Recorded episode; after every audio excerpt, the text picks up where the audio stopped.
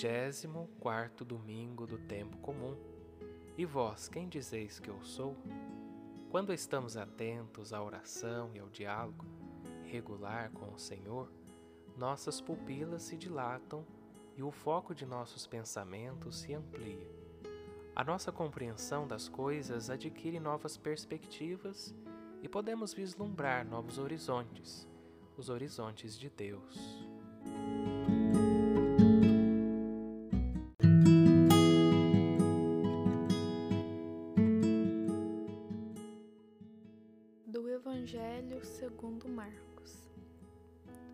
Jesus partiu com seus discípulos para os povoados de Cesareia de Filipe. No caminho, perguntou aos seus discípulos: Quem dizem os homens que eu sou? Eles responderam: Alguns dizem que tu és João Batista, outros que és Elias, outros ainda que és um dos profetas. Então ele perguntou: E vós, quem dizeis que eu sou? Pedro respondeu: Tu és o Messias. Jesus proibiu-lhes severamente de falar a alguém a seu respeito. Em seguida, começou a ensiná-los, dizendo que o filho do homem devia sofrer muito, ser rejeitado pelos anciãos, pelos sumos sacerdotes e doutores da lei. Devia ser morto e ressuscitar depois de três dias. Ele dizia isso abertamente. Então Pedro tomou Jesus à parte e começou a repreendê-lo. Jesus voltou-se, olhou para os discípulos e repreendeu a Pedro, dizendo: Vai para longe de mim, Satanás. Tu não pensas como Deus, e sim como os homens. Então chamou a multidão com seus discípulos e disse: Se alguém me quer seguir, renuncie a si mesmo, tome a sua cruz e me siga. Pois quem quiser salvar a sua vida, vai perdê-la. Mas quem perder a sua vida por causa de mim e do Evangelho, vai salvá-la.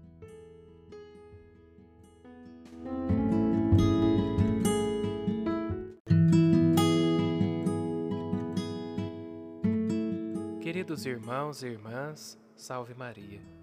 Jesus de Nazaré percorria grandes distâncias a pé com seus discípulos para levar o Evangelho a todos os lugares. Na passagem do Evangelho em que acabamos de ouvir, o encontramos 60 quilômetros ao norte de Cafarnaum, na famosa Cesareia de Filipe, uma cidade rica em vegetação e água que Herodes fundou em honra a César Augusto e entregou a seu filho Filipe.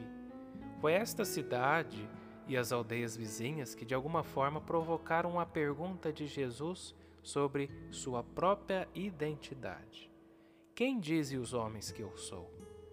Diante das explicações inadequadas das pessoas, Simão Pedro é o único que sabe oferecer a resposta mais conforme com o mistério da pessoa de Jesus.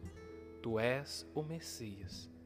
No entanto, Simão Pedro compreende esta verdade à sua maneira, e no fundo é tão humano em seus julgamentos quanto os outros, pois quando Jesus anuncia os seus padecimentos, Simão Pedro rejeita violentamente esta perspectiva.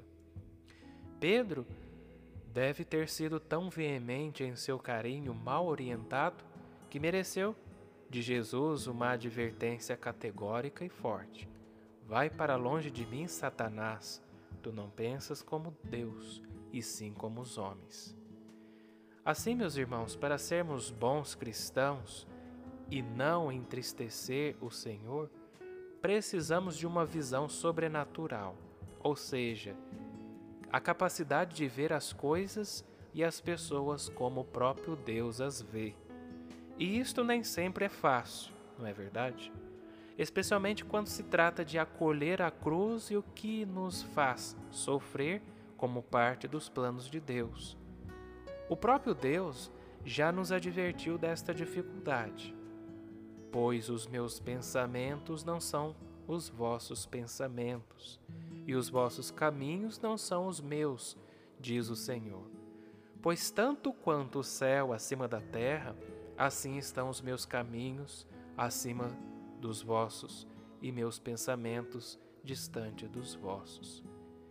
O perigo da mentalidade humana demais que assaltava a Simão Pedro e que atinge a todos nós foi descrito pelo Papa Francisco na primeira homilia após a sua eleição, onde ele dizia: a passagem do Evangelho prossegue com uma situação especial. O, o próprio Pedro, que confessou Jesus Cristo, disse-lhe: Tu és o Cristo, o Filho do Deus vivo. Segui-te-ei, mas não falemos de cruz. Isso não interessa eu seguir-te-ei com outras possibilidades, sem a cruz. Queridos irmãos e irmãs, quando caminhamos sem a cruz, quando edificamos sem a cruz e quando confessamos um Cristo sem a cruz, não somos discípulos do Senhor, somos mundanos, somos bispos, sacerdotes, cardeais, papas, mas não discípulos do Senhor. E o Papa Francisco concluía: Gostaria que todos nós, depois desses dias de graça, tivéssemos a coragem, precisamente a coragem, de caminhar na presença do Senhor com a cruz do Senhor, de construir a igreja sobre o sangue do Senhor, derramado na cruz e confessar a única glória, Cristo crucificado, e assim a igreja caminhará para frente.